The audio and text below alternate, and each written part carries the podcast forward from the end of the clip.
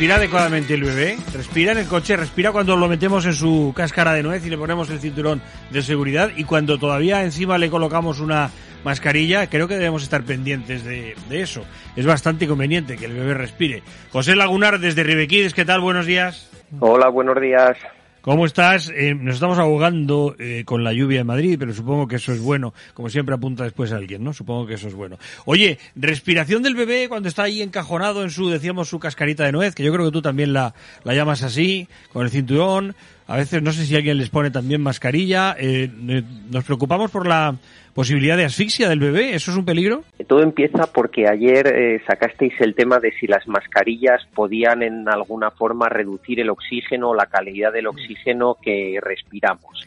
A ver, si podían reducir, no. Yo llevo desde marzo en absoluta anoxia. Yo no respiro ya. O sea, oxígeno no me llega nunca. Y así me funciona luego el cerebro. Creo, Rafa, que lo tuyo es un tema diferente a, lo de la mascarilla. ¿eh? Pues si hay algo congénito ahí, a lo mejor puede que tenga razón. ¿eh? Sí.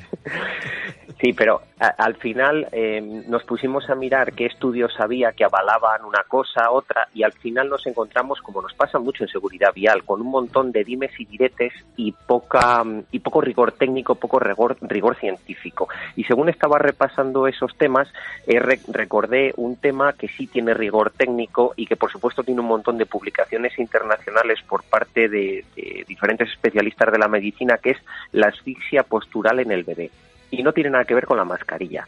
Tiene que ver cuando los bebés son recién nacidos, son pequeñitos, aproximadamente hasta un añito, añito y medio, van en lo que todos conocemos como maxicosi, ese cascarón de nuez, que efectivamente tiene esa forma de cascarón de nuez. Y como tiene esa forma que le va a proteger muchísimo en caso de impacto, cuando el niño está ahí durante un periodo de tiempo muy prolongado, por la propia colocación del niño, se cierran un poquito las vías respiratorias ¿Y qué pasa con esto? Pues que si eso se prolonga durante mucho tiempo, va a tener lo que se conoce como asfixia postural. Y es que le va a reducir un poquito la calidad del aire que le está entrando. ¿Cómo se soluciona esto? Pues es muy fácil. Cada dos horas o cada hora y media hay que parar y de la misma forma que el conductor se tiene que bajar y estirar las piernas, pues el niño, el bebé, también hay que sacarle. Y si está plácidamente dormido, pues le despertamos, que no pasa nada. De hecho, cuando se hace un viaje muy largo con un niño y no se le saca de la sillita, muchas veces pensamos, no, voy a tirar otra hora porque total, como el niño está dormido, y en realidad el efecto es, el, es opuesto, es que el niño está dormido porque le está entrando un poquito menos de oxígeno de lo que debería. ¿vale? Tampoco quiero yo alarmar a las familias, ni mucho menos, pero sí que es cierto que hay que cada hora y media, cada dos horas, sacar al niño de la sillita y esto no pasa con todas, pasa con la mayoría, pero no con todas. Hay sillas, hay sistemas de retención infantil para niños recién nacidos que son completamente planas. Se suelen usar para niños prematuros, que ahora como hay muchos niños gemelares, muchos partos múltiples, pues es bastante habitual para este tipo de niños. O niños que tienen algún tipo de necesidad respiratoria y directamente es el pediatra o bueno, en el hospital les dicen, oiga, este niño para sacarle de aquí hay que sacarle en una silla que sea completamente plana para que su respiración sea perfecta. Si alguien se encuentra en esa situación y no sabe qué hacer, es sencillo, que nos manden un correo electrónico a info@ribekids.com y nosotros les vamos a decir los siete ocho modelos que hay en el mercado para realmente solucionar este problema. Pero para la inmensa mayoría de los niños no hace falta una silla específica. Lo único que hace falta es cada hora y media aproximadamente sacarle, estirarle y si llora un poco como si no, pero que se despierte, se estire y entonces vuelve a recuperar toda su capacidad pulmonar. Desempolvar al bebé como si o al niño como si fuera un colchón.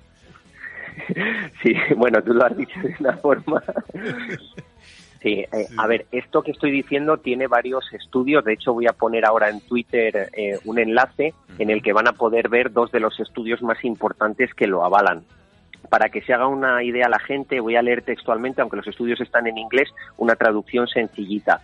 Mira, los resultados obtenidos demostraron que los niveles de oxígeno en sangre de los bebés se reducían hasta un 94% y en algunos prematuros bajaban al 90% durante más de 20 minutos. Esto no es como lo de las mascarillas comentábamos ayer, que uno dice y otro dice. No, estamos hablando de estudios científicos muy serios y realmente de algo muy serio, que es la seguridad de nuestros hijos. Así que simplemente hay que sacarles cada hora y media, que se estiren, que, que, respiren bien, si tienen que llorar, que lloren, que no les pasa nada a los niños por llorar un poco, como decían las abuelas, hacen pulmones y luego ya continuamos el viaje con seguridad. Tienen que lagunar cita siempre para hablar de algo, se, se estudia un, un, un análisis, analiza un estudio, dicho al revés, y luego nos lo cuenta. Y sin embargo, toda la gente de la astrología que te dice Júpiter entra en Venus y hoy te vas a torcer un tobillo y lo dan por hecho que eso va a funcionar así. No sé si es del todo, si es del todo eh, científico. Eh, entiendo que la mayoría de la gente, salvo el caso claro de un enfermo dentro del coche, lo que no va a hacer es además poner una mascarilla al bebé, ¿no? Veo que la gente no está poniendo, no es obligatorio, pero tampoco lo está haciendo, no está poniendo mascarilla a los niños pequeños, ¿no? No, a ver, a los bebés por supuesto no hay que ponérselo. Eh, como la ley dice que es para los niños mayores de seis años, también hay una franja ahí de niños de cuatro, cinco, seis años a los que depende del carácter del niño y de cómo sean, se les puede poner o no, pero por supuesto por debajo de esa edad no hay que ponerles nada, de la misma forma que no hay que darles comida mientras vas, eh, van en el coche ni dejarles ningún objeto con el que se puedan atragantar. Hay que, hay que aplicar el sentido que menos utilizamos, que es el sentido común.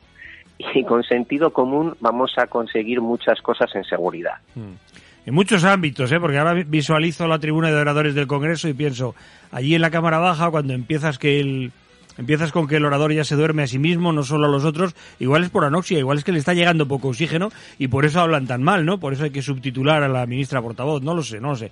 Un abrazo muy fuerte, José Lagunar, muchas gracias. ribekids.com o ahora pueden ir al tweet eh, al Twitter, para encontrar ese tweet pueden ir a la cuenta de Twitter, sencillamente arroba ribekids. Un abrazo, José. Un abrazo, buen fin de semana a todos. Hoy puede ser un gran día y mañana también